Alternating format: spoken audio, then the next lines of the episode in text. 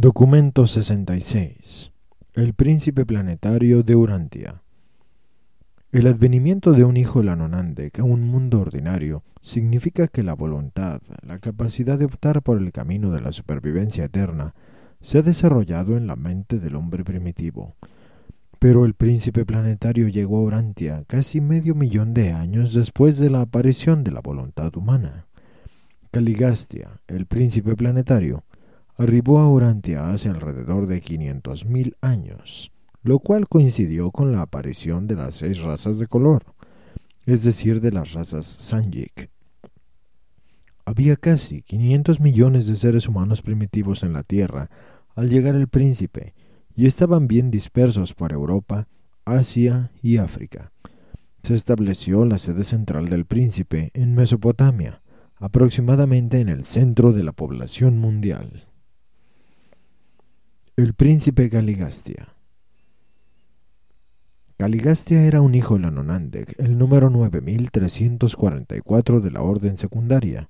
Tenía gran experiencia en la administración general de los asuntos del universo local y, posteriormente, en la administración específica del sistema local de Satania en particular. Antes del reinado de Lucifer en Satania, a Caligastia se le había adscrito al consejo de los asesores de los portadores de vida en Jerusalén. Lucifer ascendió a Caligastia a un puesto en su séquito personal, y éste desempeñó satisfactoriamente cinco misiones sucesivas de honor y confianza. Muy temprano solicitó Caligastia un nombramiento para un cargo de príncipe planetario, pero reiteradamente, cada vez que su petición se sometía a consideración en los consejos de la constelación, no lograba recibir la anuencia de los padres de la constelación. Caligastia parecía particularmente deseoso de ser enviado a un planeta decimal o mundo de modificación de la vida en calidad de gobernante planetario. Su petición se había denegado varias veces antes de que, finalmente, se le asignara a Urantia. Con admirables antecedentes de lealtad y dedicación al bienestar del universo de su origen y residencia temporal, y a pesar de cierta inquietud característica, junto con cierta tendencia a discrepar del orden establecido en ciertos asuntos menores, Caligastia salió de Jerusalén encomendado con el dominio de un mundo. Yo estaba en Jerusalén cuando el brillante Caligastia partió de la capital del sistema, Ningún príncipe de los planetas se había embarcado jamás en una carrera de autoridad mundial con experiencias preparatorias más ricas, ni con perspectivas mejores que las de Caligastia en aquel memorable día hace medio millón de años. Lo cierto es que, al ejecutar el cometido que se me había asignado, el de difundir la narración de aquel acontecimiento en las transmisiones del universo local, Jamás se me pasó por la mente ni la menor idea de que este noble Lanonandek, dentro de tan poco tiempo, traicionaría su encomienda sagrada de custodia planetaria y, de forma tan repugnante, mancharía el nombre honrado de su orden exaltada de filiación de un universo. Yo, en verdad, consideraba que Urantia figuraba entre los cinco o seis planetas más bien hadados de toda Satania ya que había de asumir el mando de los asuntos mundiales una mente tan original, brillante y experta. No comprendí por aquel entonces que Caligastia se estaba enamorando insidiosamente de sí mismo. En ese momento no entendía yo tan a fondo las sutilezas del orgullo de la personalidad. El séquito del príncipe. No se envió el príncipe planetario de Urantia solo a su misión, sino que fue acompañado por el cuerpo acostumbrado de asistentes y auxiliares administrativos. Encabezó este grupo Daligastia, el asistente asociado del príncipe planetario. Daligastia también era un hijo secundario Lanonandek, el número 319.407 de dicha orden. Tenía rango de asistente en el momento de ser asignado al puesto de asociado de Caligastia. El séquito comprendía gran cantidad de ángeles cooperadores y una multitud de otros entes celestiales que se asignaron a fin de llevar adelante los intereses y promover el bienestar de las razas humanas. Pero, desde vuestro punto de vista, el grupo más interesante de todo el séquito del príncipe era el de los miembros corpóreos, a los cuales a veces se les refiere como los cien de Caligastia.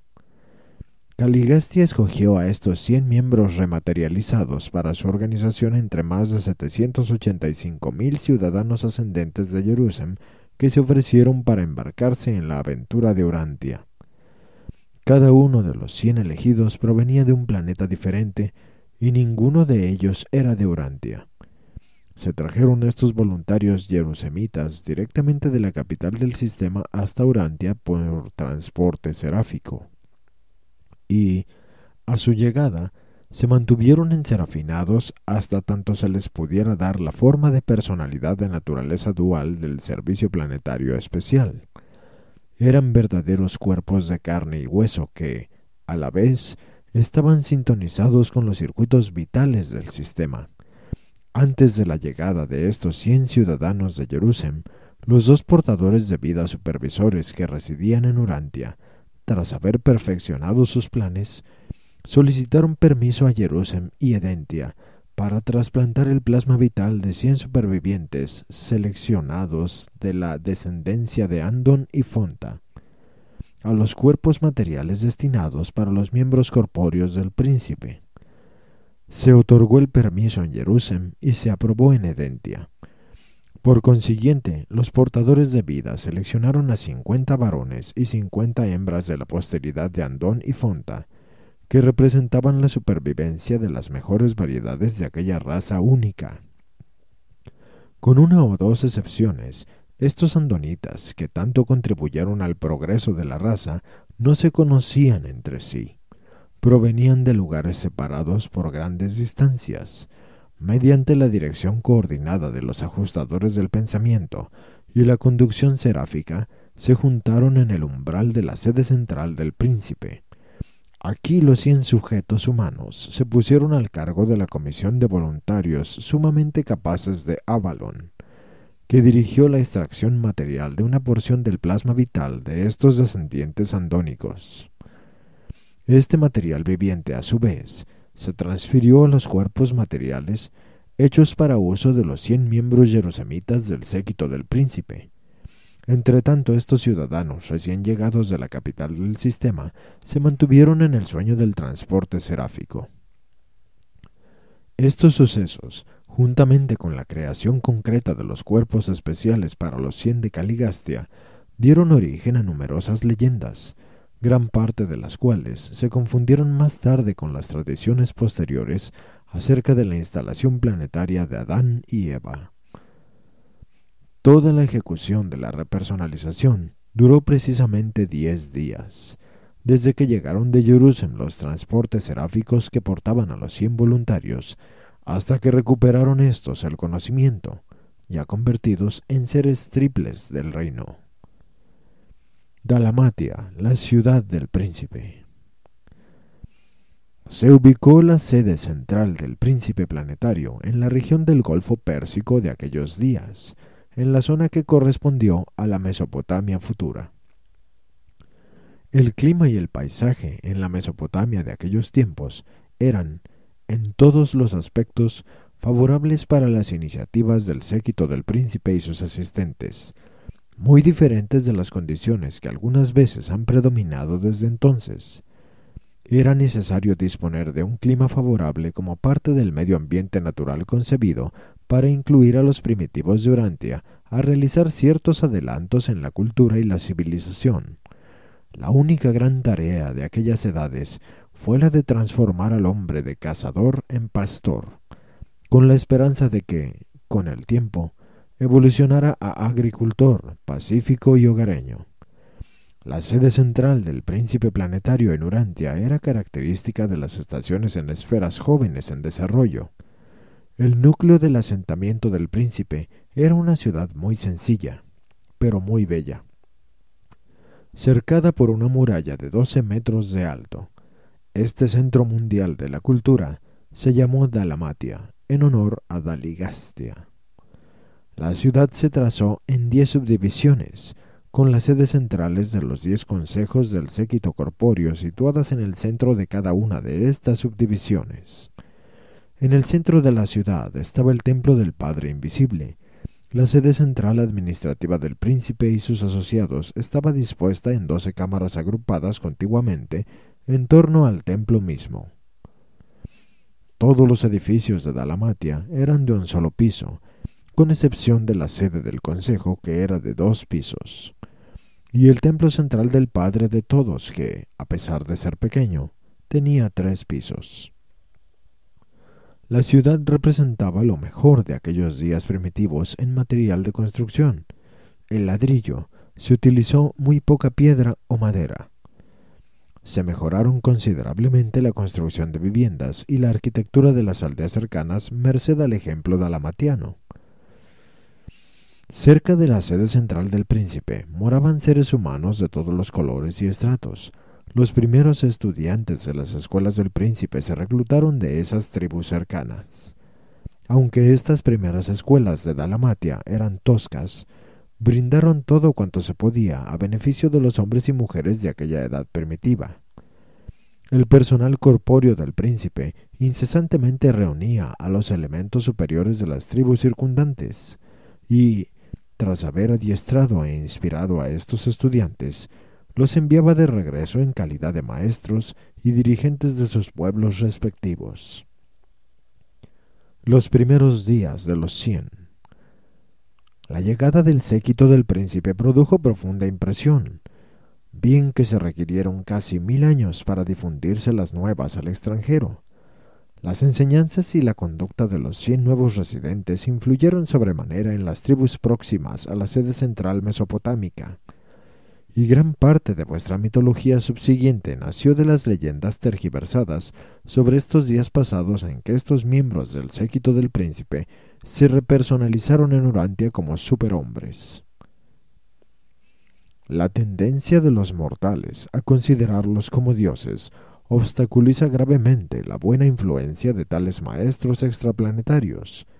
Pero aparte de la técnica de su aparición en la Tierra, los cien de Caligastia, cincuenta hombres y cincuenta mujeres, no recurrieron a métodos sobrenaturales ni a manipulaciones sobrehumanas.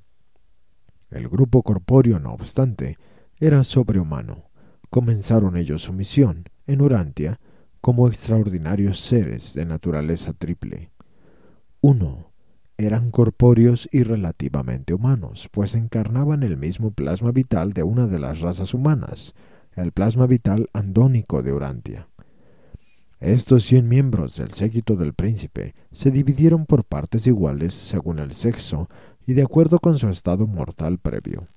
Cada persona que integraba este grupo era capaz de llegar a ser coprogenitor de algún orden nuevo de ser físico, pero se les había exhortado a no recurrir a la procreación, salvo en ciertas circunstancias.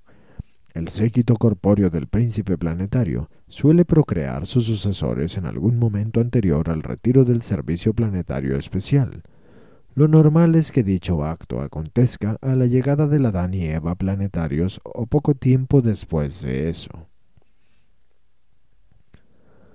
Estos seres extraordinarios, por ende, casi no tenían idea de qué tipo de criatura material se produciría como resultado de su unión sexual, y, de hecho, nunca lo supieron, pues antes de llegar al momento de dicho paso en la prosecución de su labor mundial, se trastornó el régimen entero debido a la rebelión, y los que más adelante desempeñaron el papel de progenitores quedaron separados de las corrientes vitales del sistema. En cuanto al color de la piel y el lenguaje, estos miembros materializados del séquito de Caligastia siguieron la raza andónica, tomaban alimentos tal como lo hacían los mortales del reino con la siguiente diferencia. Los cuerpos recreados de este grupo quedaban del todo satisfechos con un régimen alimenticio sin carne. Esta figuraba entre las consideraciones que determinaron su residencia en una región cálida en la cual abundaban las frutas y nueces. La práctica de subsistir a régimen no carnívoro data de los tiempos de los cien de Caligastia, pues esta costumbre se propagó por todas las partes, afectando los hábitos alimenticios de muchas tribus circundantes. Los grupos descendientes de las razas evolutivas que en otro tiempo habían sido exclusivamente carnívoras. 2. Los cien eran seres materiales pero sobrehumanos, tras haberse reconstituido en Urantia a manera de hombres y mujeres singulares que pertenecían a una orden superior y extraordinaria. A pesar de que este grupo tenía ciudadanía provisional en Jerusalén, hasta este momento aún no se habían fusionado con sus ajustadores del pensamiento, y cuando se ofrecieron de voluntarios y se aceptaron para el servicio planetario de acuerdo con las órdenes descendentes de la filiación, sus ajustadores se separaron de ellos. Estos jerusemitas, sin embargo, eran seres sobrehumanos, tenían almas de crecimiento ascendente. Durante la vida mortal en la carne, el alma es de estado embrionario. Nace, resucita en la vida morontial y experimenta el desarrollo a través de los mundos morontiales sucesivos. Y las almas de los cien de Caligastia, de este modo, se expandieron mediante las experiencias progresivas de los siete mundos de estancia hasta el estado de ciudadanía en Jerusalén. Conforme a sus instrucciones, el séquito no practicó la reproducción sexual, aunque sí estudiaron con gran esmero su constitución personal y exploraron a fondo cada fase imaginable de unión del intelecto, la mente, y de la morontia, el alma. Durante el año 33 de su estadía en Dalamatia, mucho antes de terminar de construirse la muralla, los números 2 y 7 del grupo Danita descubrieron por azar un fenómeno que resulta de la unión del yo morontial de cada uno de ellos, el cual presuntamente es no sexual y no es material.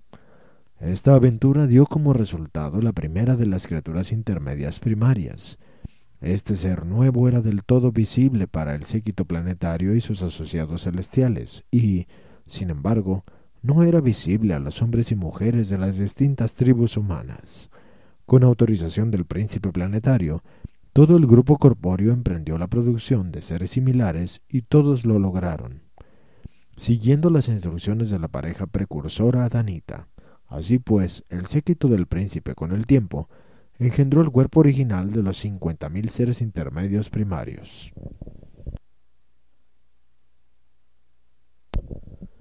Estas criaturas del tipo intermedio prestaban un gran servicio al llevar adelante los asuntos de la sede central mundial.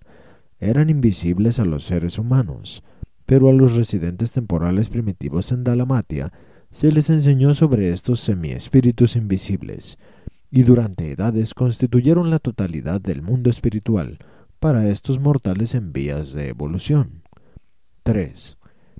Los cien de Caligastia eran personalmente inmortales o incapaces de morir. Por su forma material circulaban los antídotos de las corrientes vitales del sistema, y de no haber perdido el contacto con los circuitos por causa de la rebelión, habrían seguido viviendo por tiempo indefinido hasta que adviniera posteriormente el próximo Hijo de Dios o hasta su futura liberación a fin de reanudar el trayecto interrumpido a Jabona y al paraíso. Estos complementos antidotales de las corrientes vitales de Satania se derivan del fruto del árbol de la vida, un arbusto de Edentia que los altísimos de Norlatiadec enviaron a Orantia al llegar Caligastia. En la época de Dalamatia, este árbol se cultivaba en el patio central del templo del Padre Invisible, y el fruto del árbol de la vida permitió que los seres materiales y, en otros respectos mortales del séquito del príncipe, siguieran viviendo por tiempo indefinido, siempre y cuando tuvieran acceso a él. Si bien las razas evolucionarias no les servía de nada, este supersustento fue más que suficiente para brindarles vida continua a los cien de Caligastia y también a los cien andonitas modificados que estaban asociados con ellos. Cabe por explicar que al contribuir los cien andonitas su plasma de germen humano a los miembros del séquito del príncipe, los portadores de vida introdujeron en sus cuerpos mortales el complemento de los circuitos del sistema, y así pudieron continuar viviendo junto con el séquito siglo tras siglo, desafiando a la muerte física. Con el tiempo, se dio conocimiento a los cien andonitas de su contribución a las nuevas formas de sus superiores, y estos mismos cien hijos de las tribus de Andón se mantuvieron en la sede central en calidad de asistentes personales del séquito corpóreo del príncipe. La organización de los cien. Los cien se organizaron para el servicio en diez consejos autónomos, formando cada uno de diez miembros. Cuando dos o más de estos diez consejos se reunían en sesión conjunta, tales conferencias de enlace eran presididas por Daligastia. Se constituyeron estos diez grupos como sigue. 1. El Concilio de Alimentación y Bienestar Material. Ang presidió este grupo. Este cuerpo capaz fomentó la obtención de alimentos, agua, ropa y progreso material de la especie humana impartieron instrucción sobre la excavación de pozos, el control de las fuentes de agua y el riego.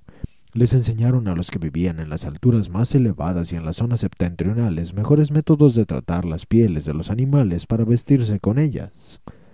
Más adelante los maestros de las artes y las ciencias introdujeron la tejeduría. Se hicieron grandes adelantos en los métodos de almacenamiento de los alimentos, se conservó la comida mediante la cocción, la deshidratación y la curación con humo. Así pues, el alimento se convirtió en la primera propiedad.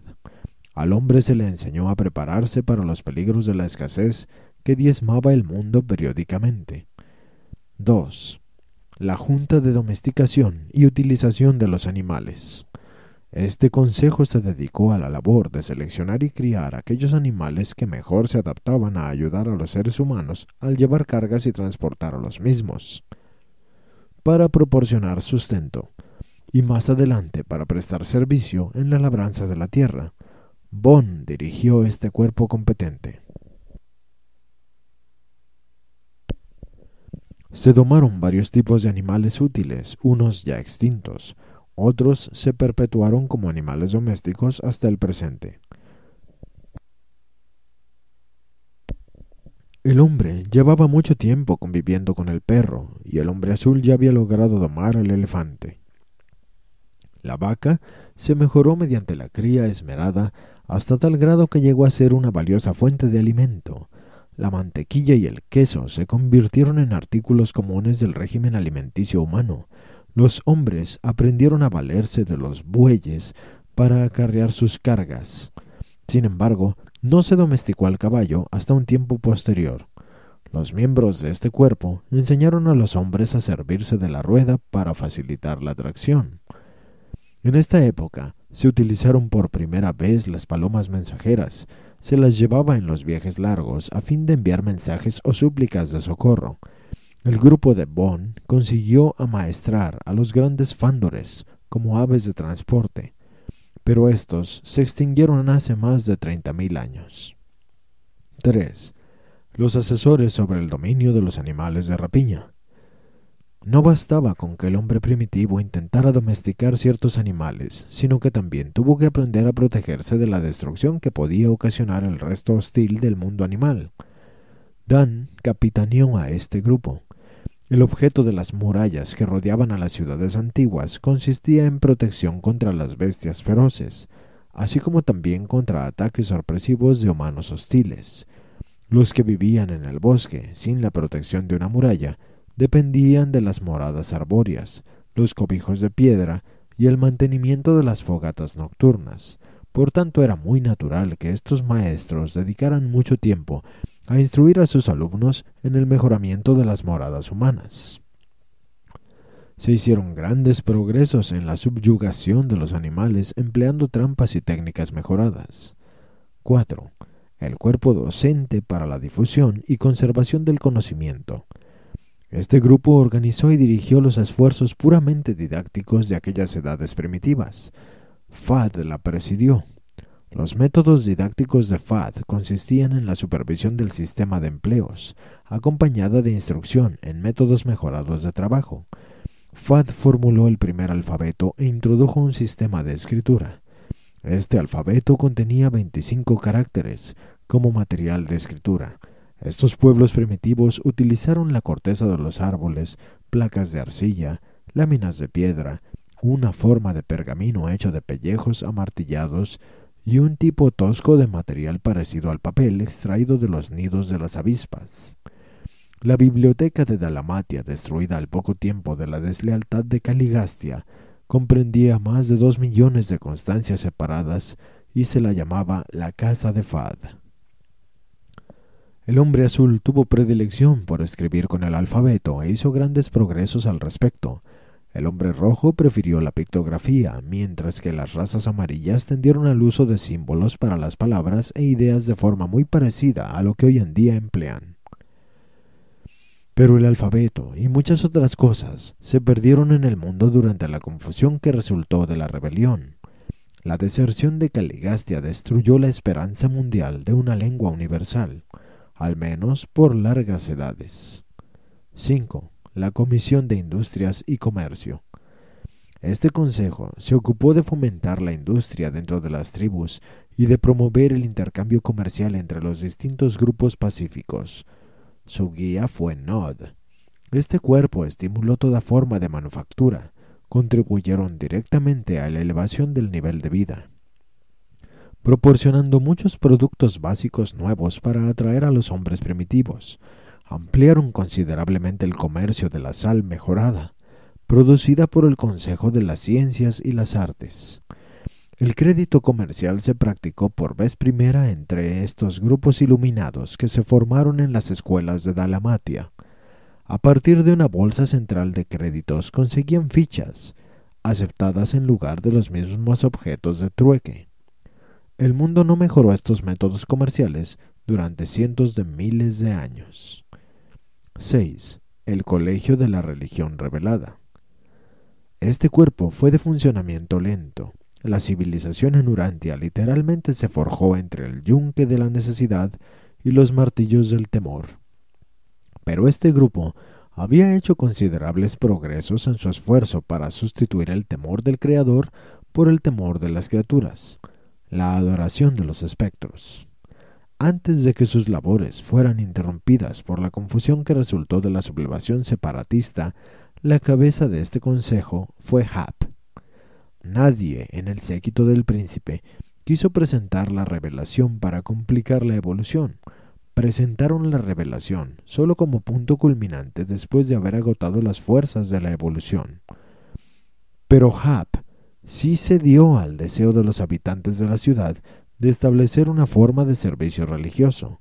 Su grupo les entregó a los alamatianos los siete cánticos de adoración y también les dio la frase laudatoria diaria. Y ulteriormente les enseñó la oración del Padre que decía Padre de todos, a cuyo Hijo honramos, miramos con favor. Redímenos de todo temor, salvo del temor de ti. Haz que complazcamos a nuestros maestros divinos y pon la verdad en nuestros labios por siempre jamás. Redímenos de la violencia y de la ira. Danos respeto por nuestros ancianos y por lo que pertenece a nuestro prójimo. Danos en esta temporada pastizales verdes y rebaños fructíferos para alegrarnos el corazón.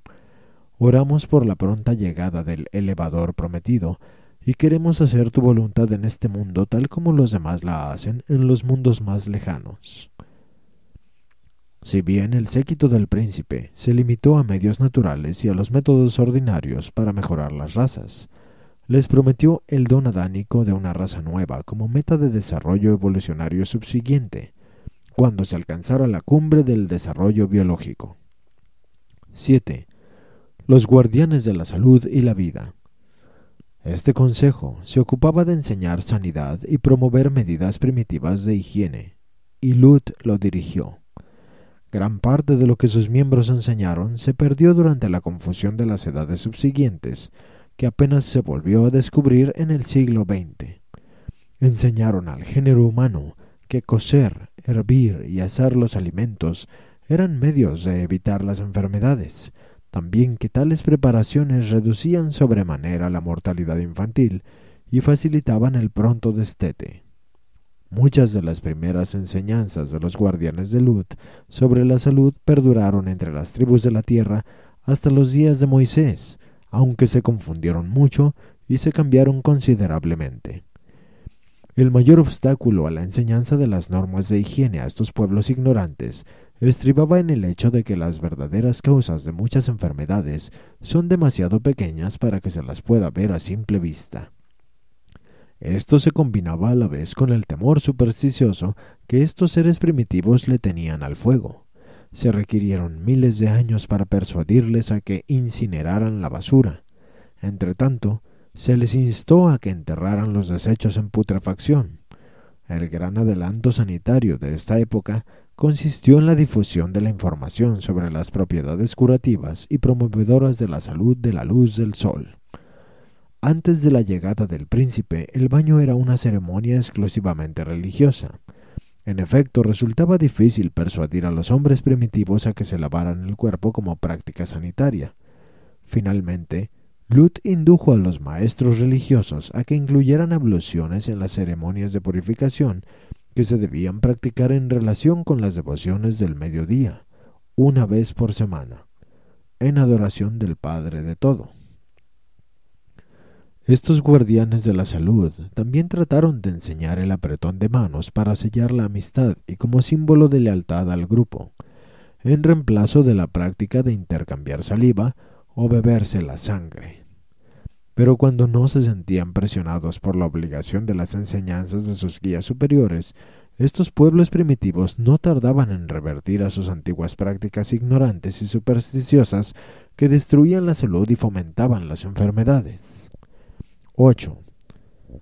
El Consejo Planetario de las Artes y Ciencias. Este cuerpo contribuyó mucho a mejorar la técnica industrial del hombre primitivo y a elevar sus conceptos de la belleza. Su dirigente fue Mech. Las artes y las ciencias eran de muy bajo nivel en todo el mundo. Sin embargo, se les impartió a los dalamatianos los rudimentos de la física y la química. La alfarería avanzó, Todas las artes decorativas mejoraron y los cánones de la belleza humana se realzaron considerablemente. Pero la música progresó muy poco, hasta después de la llegada de la raza violeta. Estos hombres primitivos no consintieron en experimentar con la energía del vapor, a pesar de las repetidas exhortaciones de sus maestros. Nunca pudieron sobreponerse al gran temor de la potencia explosiva del vapor confinado. A la larga, se persuadieron a trabajar los metales y el fuego, aunque para el hombre primitivo un pedazo de metal candente era un objeto aterrador. Mucho contribuyó Mech al avance de la cultura de los andonitas y al mejoramiento del arte del hombre azul. Una mezcla del hombre azul con la cepa de Andon produjo un tipo artísticamente dotado, y muchos entre ellos llegaron a ser escultores maestros. No trabajaban la piedra ni el mármol, pero sus obras de arcilla endurecidas por el horno adornaron los jardines de Dalamatia. Grandes progresos se hicieron en la economía doméstica, gran parte de los cuales se perdieron durante la prolongada y oscura época de la rebelión y no se volvieron a descubrir hasta la época moderna. 9. Los gobernadores de las relaciones tribales avanzadas. Este fue el grupo encomendado con la labor de elevar la sociedad humana al nivel de Estado. Su jefe fue Tut. Estos dirigentes contribuyeron mucho a fomentar el matrimonio entre miembros de diferentes tribus. Aconsejaban un periodo de cortejo y matrimonio tras deliberación de vida y oportunidad plena de conocerse. Las danzas de carácter puramente militar fueron refinadas y modificadas para que se adaptaran a fines sociales valiosos. Se introdujeron muchos juegos competitivos, pero esta gente antigua era seria. Estas tribus primitivas se distinguieron poco por su humor. Pocas de estas prácticas sobrevivieron a la desintegración subsiguiente a la insurrección planetaria. Tut y sus asociados se afanaron en promover grupos asociados de carácter pacífico, en reglamentar y humanizar la guerra, en coordinar las relaciones intertribales y en mejorar los gobiernos tribales. En las cercanías de Dalamatia se desarrolló una cultura más avanzada, y estas mejores relaciones sociales ejercieron una influencia beneficiosa sobre las tribus más remotas. Pero el modelo de civilización que prevalecía en la sede central del príncipe era muy diferente de la sociedad barbárica que evolucionaba en otras partes. así como en la sociedad del siglo XX de la Ciudad del Cabo. Sudáfrica en nada se parece a la tosca cultura de los diminutos bosquimanos del norte. 10. El Tribunal Supremo de Coordinación Tribal y Cooperación Racial. Van dirigió este Consejo Supremo, que constituía el Tribunal de Apelaciones para todas las otras nueve comisiones encargadas de la supervisión de los asuntos humanos. Este consejo tenía amplias funciones, pues se ocupaba de todo asunto de interés terrenal que no específicamente les incumbiera a los otros grupos. Este grupo altamente seleccionado había sido aprobado por los padres de la constelación de Edentia, antes de que se les autorizara para asumir funciones del Tribunal Supremo de Urantia. El reinado del príncipe. El nivel de cultura de un mundo se mide por el legado social de sus seres nativos y el grado de expansión cultural depende exclusivamente de la capacidad de sus habitantes para comprender ideas nuevas y avanzadas.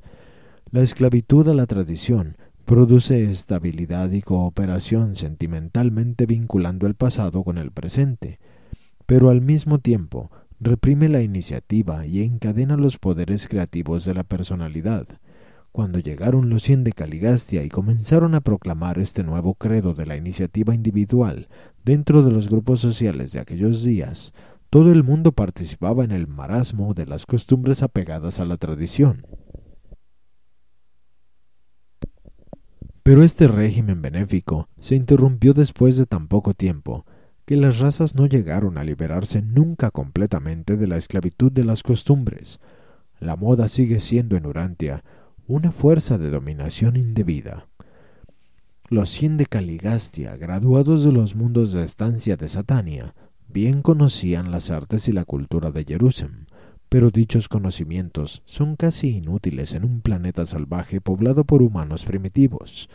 Estos seres sabios sabían que no convenía emprender la transformación repentina o la elevación masiva de las razas primitivas de aquella época bien comprendían la lenta evolución de la especie humana y prudentemente se abstuvieron de todo intento radical para modificar el modo de vida del hombre en la Tierra.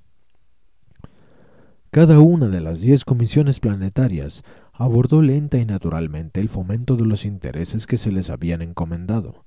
Su plan consistió en atraer a los mejores intelectos de las tribus circundantes y, tras haberles preparado, enviarles de vuelta a su pueblo respectivo como emisarios de la elevación social. Nunca se enviaban emisarios extranjeros a ninguna raza, a no ser que el grupo mismo presentara una solicitud específica. Los que trabajaban para la elevación y avance de una tribu o raza determinada eran siempre nativos de esa tribu o raza. Los cien no deseaban imponer hábitos y costumbres a ninguna tribu, ni siquiera los de una raza superior siempre gestionaban con paciencia para elevar y hacer avanzar las costumbres sometidas a la prueba del tiempo de cada raza. La gente simple de Orantia trajo consigo sus costumbres sociales a Dalamatia, no para cambiarlas por prácticas mejores y nuevas, sino para hacer que se elevaran por el contacto con una cultura superior y por asociación con intelectos superiores. El proceso fue lento, pero surtió efecto. Los maestros de Dalamatia procuraron agregar la selección social consciente a la selección puramente natural de la evolución biológica. No transformaron la sociedad humana, pero sí aceleraron marcadamente su evolución natural y normal. Su motivo fue la progresión mediante la evolución y no la revolución mediante la revelación. La raza humana había tardado muchas edades en adquirir la escasa religión y los principios morales que tenía, y estos superhombres bien sabían que no convenía robarle a la humanidad estos pocos avances, porque se produce confusión y consternación cada vez que los seres superiores iluminados emprenden la elevación de las razas atrasadas en forma excesiva, erudición e iluminación. Cuando los misioneros cristianos van al corazón de África, donde es costumbre que los hijos permanezcan bajo el control y dirección de sus padres mientras éstos estén con vida, sólo ocasionan confusión y desintegración de toda autoridad. Si en una sola generación intentan suplantar esta práctica, enseñando que los hijos han de liberarse de toda restricción paterna al cumplir los 21 años. La vida en Dalamatia. La sede central del príncipe, aunque de una hermosura primorosa y concebida para infundir temor reverente al hombre primitivo de aquella edad, era en realidad modesta. Los edificios no eran particularmente grandes, pues el motivo de estos maestros importados fue estimular el desarrollo ulterior de la agricultura mediante la introducción de la ganadería. La reserva de tierra dentro de las murallas de la ciudad era suficiente para abastecer a la población de casi veinte mil habitantes mediante el pastoreo y la horticultura.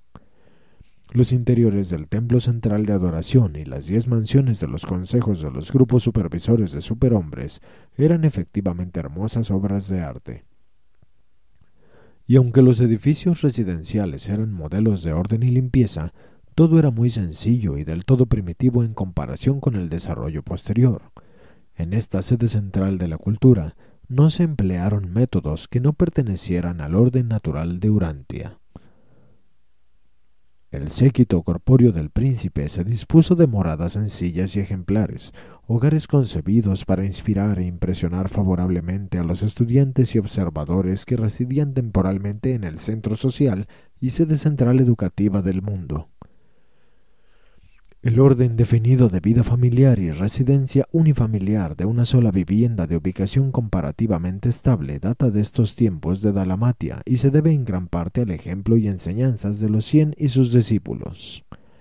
El hogar, en cuanto a unidad social, no logró aceptación hasta que los superhombres y supermujeres de Dalamatia indujeron al género humano a amar y planificar para sus nietos y los hijos de sus nietos, el hombre salvaje ama a sus hijos, pero el hombre civilizado ama también a sus nietos. El séquito del príncipe convivía como padres y madres, aunque no tenían hijos propios. Los cincuenta hogares modelo de Dalamatia nunca albergaron menos de quinientos pequeños adoptados, seleccionados de las familias superiores de las razas andónicas y Sanjik. Muchos de estos niños eran huérfanos, gozaban del privilegio de la disciplina y enseñanzas de estos superpadres, y luego al cabo de tres años en las escuelas del príncipe, a las que se ingresaba entre los trece y los quince años de edad, eran candidatos para el matrimonio y para recibir su encargo de emisarios del príncipe a las menesterosas tribus de sus razas respectivas. Fad patrocinó el plan dalamatiano de enseñanza que se llevó a cabo como escuela industrial, en el cual los alumnos aprendían en la práctica realizando tareas útiles diariamente. Este plan educativo no desatendía el área del pensamiento y de los sentimientos para formar el carácter, pero dio la más alta prioridad al adiestramiento manual. La instrucción era individual y colectiva. Tanto hombres como mujeres por separado y en conjunto impartían instrucción a los alumnos. La mitad de estos cursos de grupo se segregaban por sexo, la otra mitad era mixta. Se les enseñaba a los estudiantes destreza manual individualmente y se socializaban en grupos o clases colectivas. Se les enseñaba a que fraternizaran con grupos más jóvenes, grupos mayores y adultos, así como también a trabajar en equipo con los coetanos. También se les familiarizaba con asociaciones tales como grupos familiares, equipos de juego y clases escolares. Entre los estudiantes más recientes capacitados en Mesopotamia para trabajar con sus razas respectivas figuraban los andonitas de las tierras altas de la India occidental, juntamente con representantes del hombre rojo y del hombre azul. Aún más adelante también se acogió un número limitado de la raza amarilla. Hab presentó a las razas primitivas un código moral. Este código se conocía por el nombre de el camino del Padre y consistía en los siete mandamientos que siguen. 1. No temas ni sirvas a otro Dios que no sea el Padre de todo. 2. No desobedezcas al Hijo del Padre, el gobernante mundial, ni faltes al respeto de sus asociados sobrehumanos. 3. No mientas cuando comparezcas ante los jueces del pueblo. 4. No mates a hombres, mujeres o niños.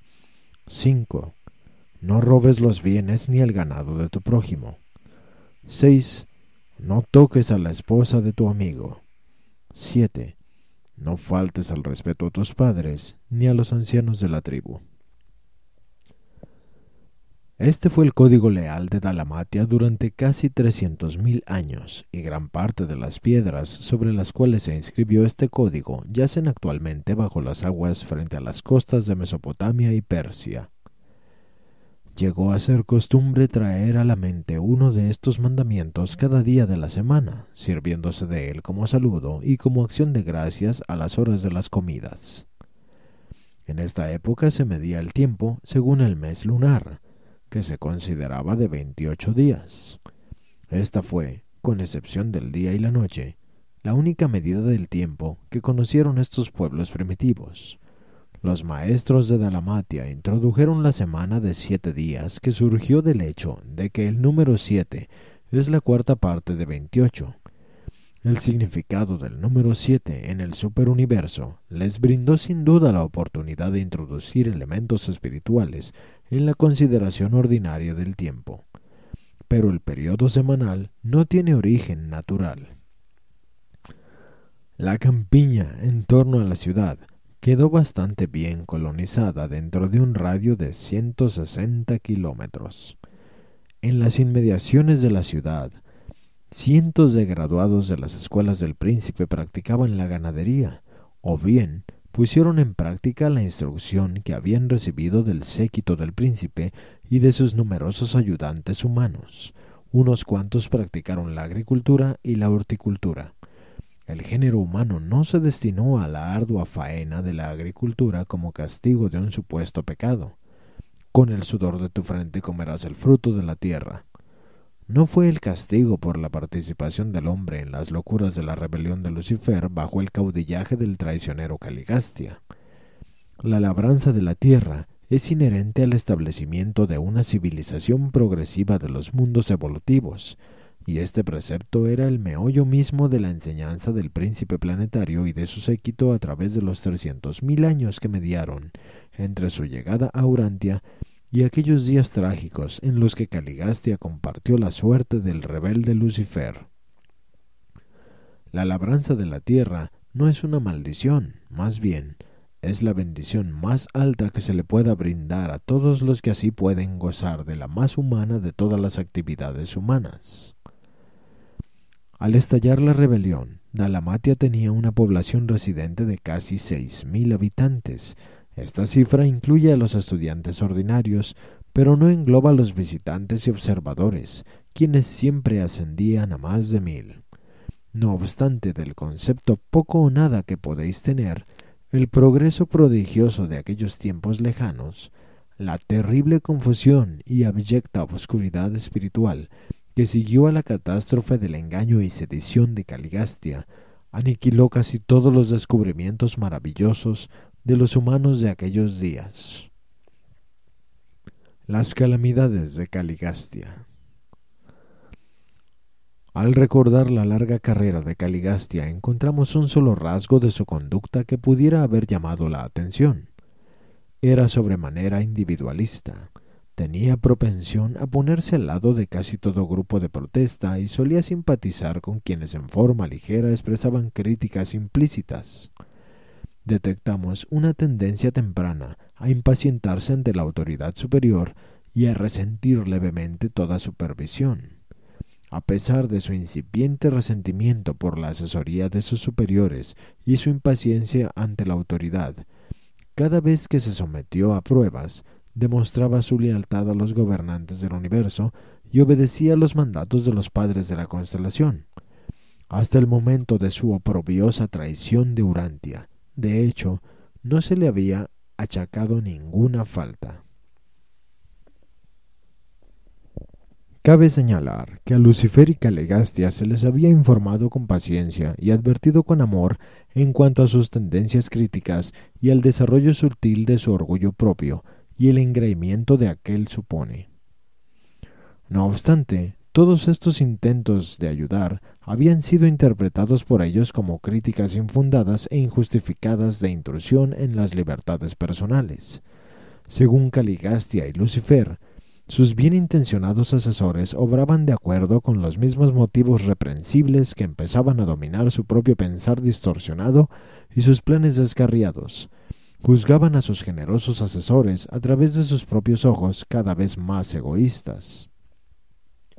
A partir de la llegada del príncipe Caligastia, la civilización planetaria progresó de manera bastante normal durante casi 300.000 años aparte de ser una esfera de modificación de la vida y por tanto propensa a numerosas irregularidades y episodios insólitos de fluctuación evolucionaria, Urantia progresó de forma muy satisfactoria en su trayectoria planetaria hasta los tiempos de la rebelión de Lucifer y la traición simultánea de Caligastia.